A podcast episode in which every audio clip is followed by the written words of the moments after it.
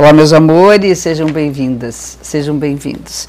A interpretação do movimento dos astros como dicas, como tarefas, para que a gente possa passar os nossos dias em harmonia, né, numa sincronicidade com o movimento do céu né, que nos acompanha.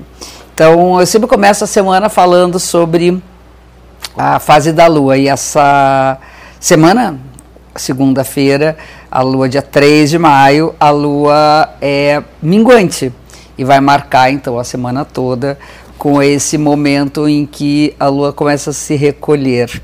Né? Na verdade, toda a parte luminosa da lua que está exatamente na metade, daqui para frente, ela vai diminuir e a parte escura, a parte não iluminada, vai aumentar até ela desaparecer no céu, na lua nova, começando um novo ciclo.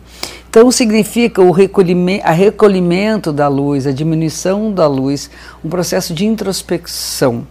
Né? Tudo aquilo que nos é interno, assim, quando a gente fecha os olhos e ah, há uma obscuridade, a interpretação disso é que existe uma luz no interior e que se a gente olha para fora, nós não conseguimos perceber a grandeza, a força que é e a riqueza que é o nosso universo interno. Então, durante a fase da minguante, deveríamos descansar um pouco mais, repousar, nos desarmar de todas a, toda a demanda, toda a pressão que é cultivar, que é nutrir, que é colher, né? enfim, até chegar o momento de assim, agora vamos fechar o ciclo, vamos entrar em contato com aquilo que precisa ser o alimento interno. Na lua crescente o alimento é fora, nós vamos alimentar o que nós queremos ver crescer externamente, e na lua minguante nós vamos alimentar aquilo que deve ser desenvolvido internamente. Essa lua minguante acontece com o Sol no signo de Touro e a Lua no signo de Aquário. E aí nós temos uh, uma posição em que nós temos uma configuração apresentando para nós a ideia de que é importante nós preservarmos a segurança e, ao mesmo tempo, que a gente possa vibrar na liberdade. Segurança e liberdade, estabilidade e mudança é o desafio dessa semana. Então, falando sobre essa lua, né? E temos aí um início de semana bastante rico, bastante forte, falando uh, da possibilidade que a gente tem de aprofundar os nossos sentimentos e aprofundar a qualidade das nossas relações. Temos um aspecto favorável, harmonioso entre Vênus e Netuno. Netuno é o Senhor dos Mares, fala também de profundidade, fala de sensibilidade, fala também de podemos perdoar né, as nossas falhas, a falha das outras pessoas e entrarmos em harmonia, em comunhão no plano da afetividade. Então é importante entender que uma relação ela pode ser profunda e a gente investir naquelas que são verdadeiramente profundas, não que as superficiais não sejam importantes. Eu acho que uma relação superficial faz parte da vida, mas nesse momento nós vamos nutrir as relações mais profundas ou aprofundar aquelas que já dão sinais de abertura para esse processo. Né? Agora, no, também na semana, nós temos entrado, início da semana, a entrada de Mercúrio no signo que ele rege, que é Mercúrio nos Gêmeos. E a gente sempre vai falar de Mercúrio na semana, porque é um planeta muito rápido, está sempre formando conexão com todo mundo. E é exatamente aquele que fala de comunicação. Nós somos seres da comunicação, somos seres da fala, da linguagem, da escuta, das trocas, né, dessa coisa de movimento e a partir desse momento, com a entrada de Mercúrio em Gêmeos, devemos investir de fato né, em enriquecer as nossas informações, buscarmos as fontes certas de informação, para que a gente possa receber aquilo que é verdadeiro, aquilo que vai acrescentar conteúdo para a nossa existência e vai facilitar as nossas ações. Então, é, é, investir numa palavra, numa linguagem, numa fala que seja é, promissora, que seja fértil, que possa ajudar o contato com as outras pessoas.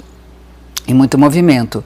Só que no iníciozinho da semana, é, esse desafio ele é mais, mais difícil de ser, vamos dizer, uh, resolvido.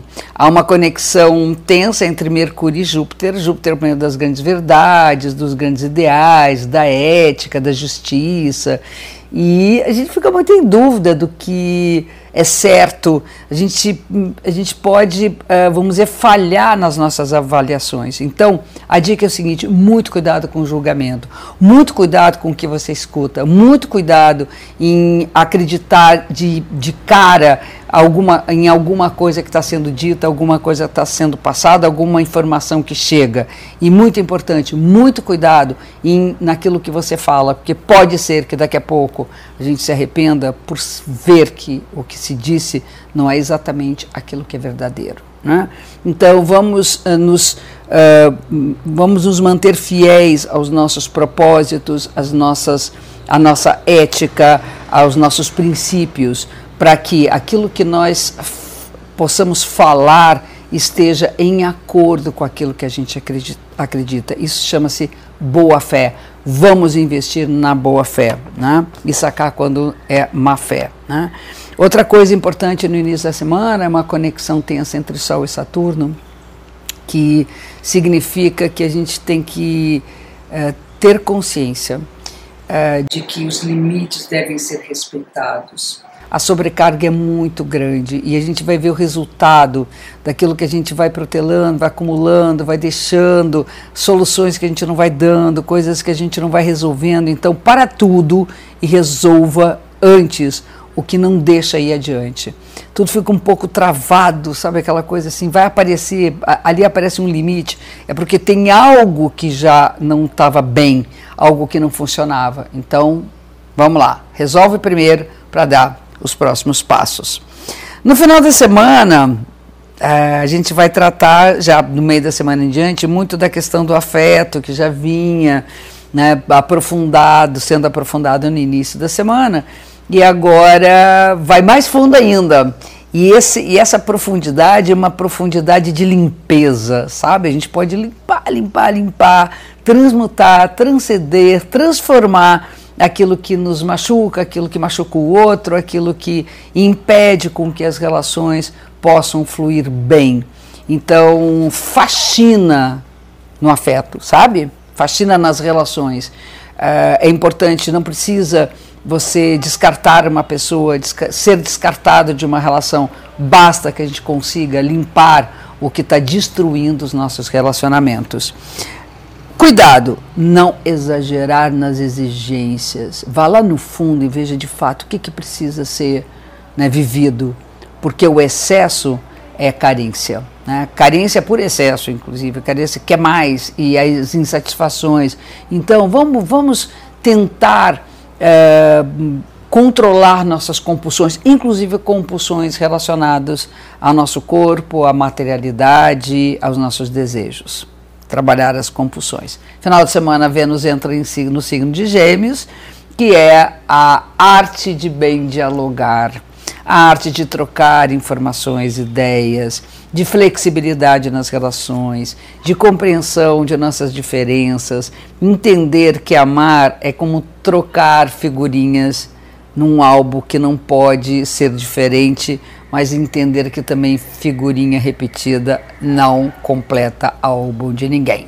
Beijo gigante até a próxima semana.